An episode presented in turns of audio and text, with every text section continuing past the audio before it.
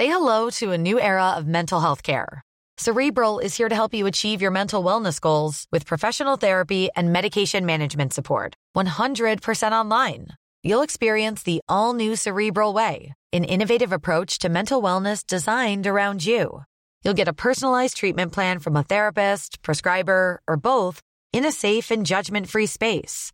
Your cerebral therapist or prescriber will outline a customized plan with clear milestones along the way so you can get to feeling your best. With Cerebral, you're not alone in your mental health journey. We're here to empower you to live a fulfilling life. So take that first step towards a brighter future and sign up today at cerebral.com slash podcast and use code ACasts to get 15% off your first month. Offer only valid on monthly plans. Other exclusions may apply. Offer ends July 31st, 2024. See site for details. Introducing Wondersuite from Bluehost.com. Website creation is hard. But now with Bluehost, you can answer a few simple questions about your business and get a unique WordPress website or store right away. From there, you can customize your design, colors, and content. And Bluehost automatically helps you get found in search engines like Google and Bing. From step-by-step guidance to suggested plugins, Bluehost makes WordPress wonderful for everyone. Go to bluehost.com/wondersuite.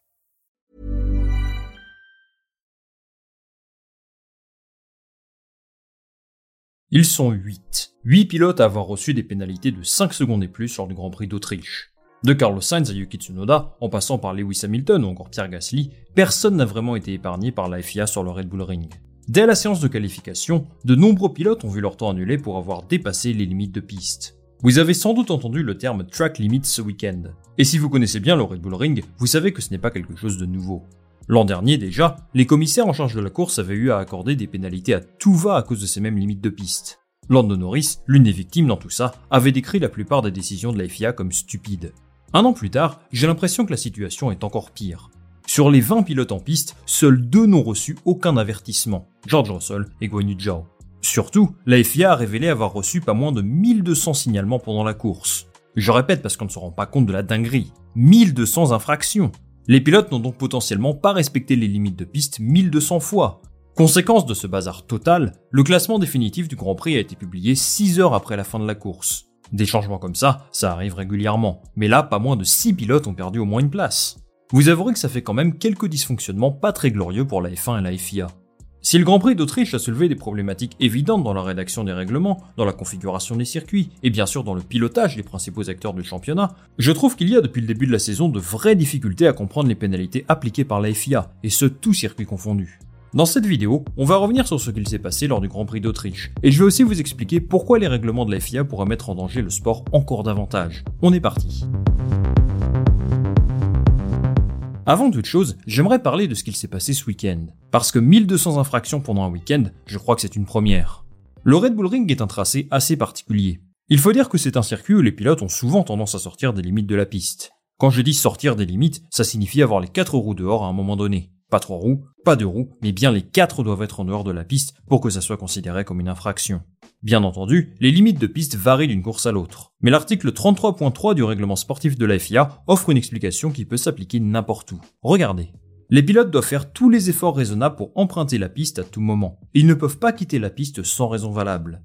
Les pilotes seront considérés comme ayant quitté la piste si aucune partie de la voiture ne reste en contact avec elle. La ligne blanche définissant les limites du circuit est considérée comme faisant partie de la piste, mais les bordures ne le sont pas. En fonction du nombre de fautes commises, la FIA applique plus ou moins de pénalités. À ce jeu-là, c'est Esteban Ocon le mauvais élève de la classe, puisqu'il a été sanctionné de 30 secondes. Franchement, ça pique. Alors vous allez me dire, comment est-ce possible? Eh bien le problème se situe principalement au niveau des virages 9 et 10, les deux derniers virages du circuit. À cet endroit, c'est très facile de commettre une erreur.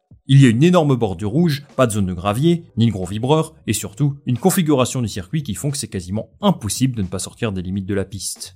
Les pilotes poussent leur monoplace à fond, et en plus de ça, ils doivent gérer l'air sale devant eux, ce qui modifie leur trajectoire. Bref, pour faire simple, ces deux virages sont un vrai casse-tête pour les pilotes, les écuries et la FIA. Normalement, les commissaires font leur maximum pour que toutes les pénalités soient appliquées lors de la course. Forcément, ils n'y arrivent pas toujours. Mais là, en Autriche, on a assisté à une situation sans précédent. Say hello to a new era of mental health care. Cerebral is here to help you achieve your mental wellness goals with professional therapy and medication management support. 100% online.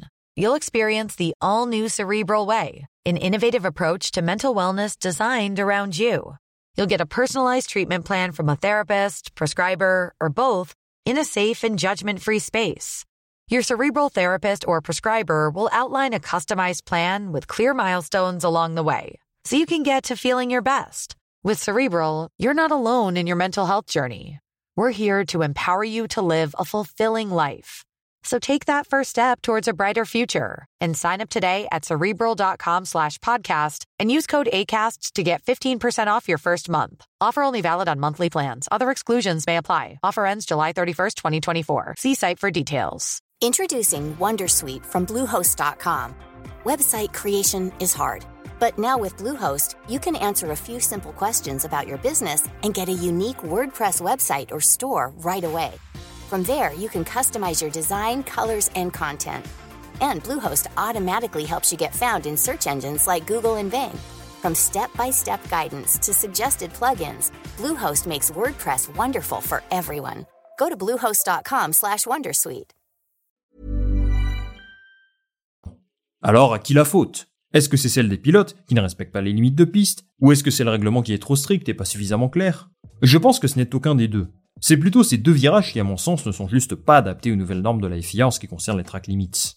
À mes yeux, la règle sur les limites de piste doit exister. C'est moins fun, il y a moins de trajectoires aléatoires de la part des pilotes, mais au moins tout le monde est logé à la même enseigne.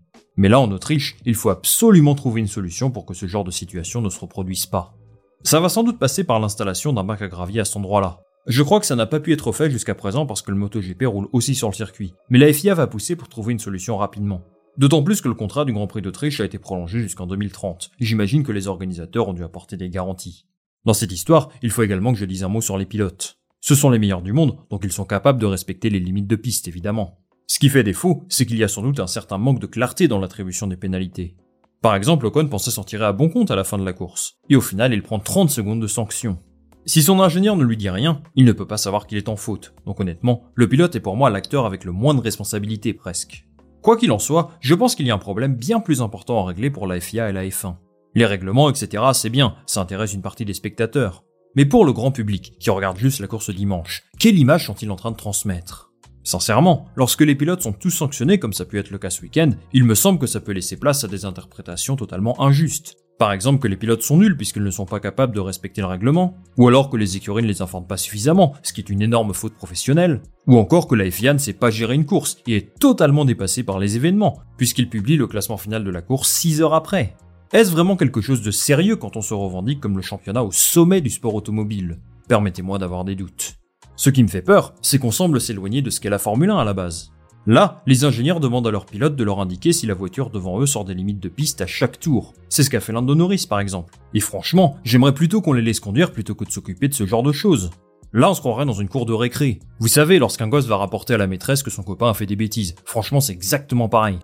En tout cas, je suis étonné que la FIA n'ait pas décidé d'être plus flexible après les événements de l'an dernier, et surtout après la qualif. Ils ont eu tout le temps de voir que cette règle de limite de piste était juste impossible à appliquer sur cette partie du circuit, alors j'ai du mal à comprendre comment on en est arrivé là. Le Grand Prix d'Autriche a donc révélé de grandes lacunes dans la gestion des événements de la part de la FIA, et il faut dire qu'ils n'en sont pas à leur premier coup d'essai cette saison. La première chose qui me vient en tête, c'est la pénalité de Nico Hülkenberg sur le circuit Gilles Villeneuve. Il fait P2 en qualif dans sa As, ce qui est une performance de très haute volée bien sûr. Mais finalement, il est rétrogradé de 3 places pour ne pas avoir correctement respecté la procédure de drapeau rouge. Sur le papier, évidemment qu'il faut faire très attention ce drapeau rouge. Mais quand on regarde de plus près ce qu'il s'est passé, je trouve la sanction vraiment abusée. Il a très légèrement dépassé la limite de vitesse autorisée dans une zone très lente du circuit, alors qu'il pleuvait. On est dans un cas d'application du règlement à l'extrême. Autre événement qui a fait débat lors du Grand Prix d'Espagne, Guanyu attaque Yuki Tsunoda et le dépasse légèrement au premier virage. Sauf que le pilote chinois estime qu'il n'a pas assez de place pour le dépasser et prend en conséquence l'échappatoire. Il se retrouve derrière Tsunoda, qui lui écope d'une pénalité de 5 secondes pour ne pas lui avoir laissé suffisamment de place. En fait, ici, je ne critique pas forcément la décision des commissaires, parce que la sanction peut se justifier si on veut. Mais le plus gros problème, c'est le manque d'uniformité, de continuité dans les décisions. Par exemple, Lewis Hamilton fait une manœuvre similaire sur Max Verstappen lors du Grand Prix d'Australie, et l'incident n'a même pas valu une enquête de la part de la FIA. Honnêtement, je ne sais pas quelle est la bonne décision, je ne suis pas commissaire moi, mais le sentiment que j'ai, c'est qu'il y a deux justices différentes d'un Grand Prix à l'autre. Et je regrette que tout le monde ne soit pas logé à la même enseigne. Des décisions contestables de la FIA, il y en a eu un paquet depuis le début de la saison. Je ne vous ai même pas parlé du dernier départ arrêté à Melbourne. Vous savez, celui à deux tours de la fin. Ça provoque une situation extrêmement dangereuse pour tout le monde. Dans ce contexte, les deux Alpines se sont crachées et elles ont perdu entre 15 et 25 points. Carlos Sainz, quant à lui, a reçu une pénalité de 5 secondes pour un accrochage avec Fernando Alonso. Pénalité absolument méritée dans un environnement de course normal, mais extrêmement sévère quand on prend en compte le contexte à ce moment-là. Aujourd'hui, la FIA prend des décisions qui frôlent l'amateurisme.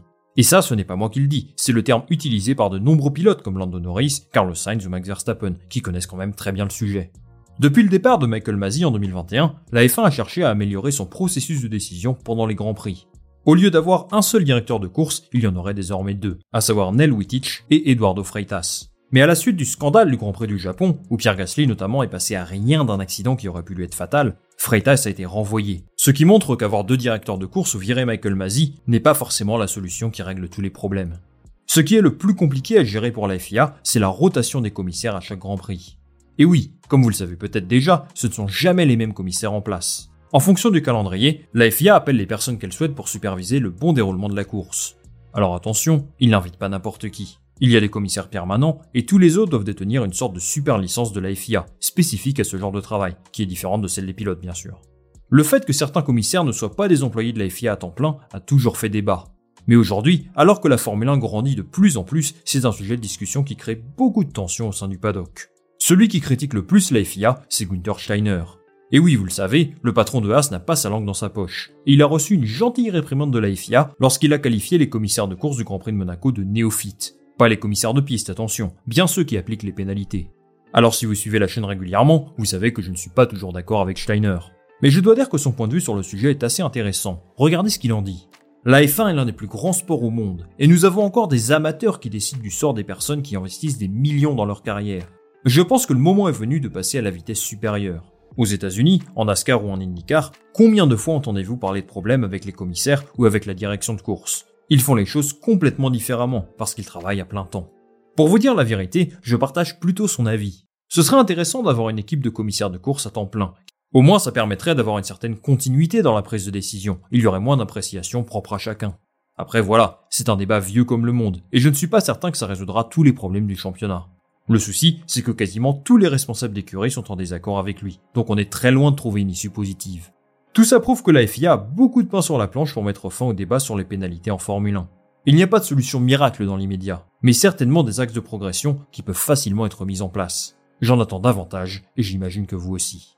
Et vous, qu'avez-vous pensé des décisions prises lors du Grand Prix d'Autriche, et de manière générale, des sanctions appliquées par la FIA depuis le début de la saison? Dites-moi tout ça en commentaire, et moi je lirai tout ça attentivement. Merci beaucoup d'être resté jusqu'au bout de cette vidéo. Si vous souhaitez me soutenir, pouvez liker cette vidéo, ça m'aide énormément. Mais aussi vous abonner bien sûr, c'est un super moyen de soutenir la chaîne. On va se retrouver très rapidement pour une nouvelle vidéo. Salut à la prochaine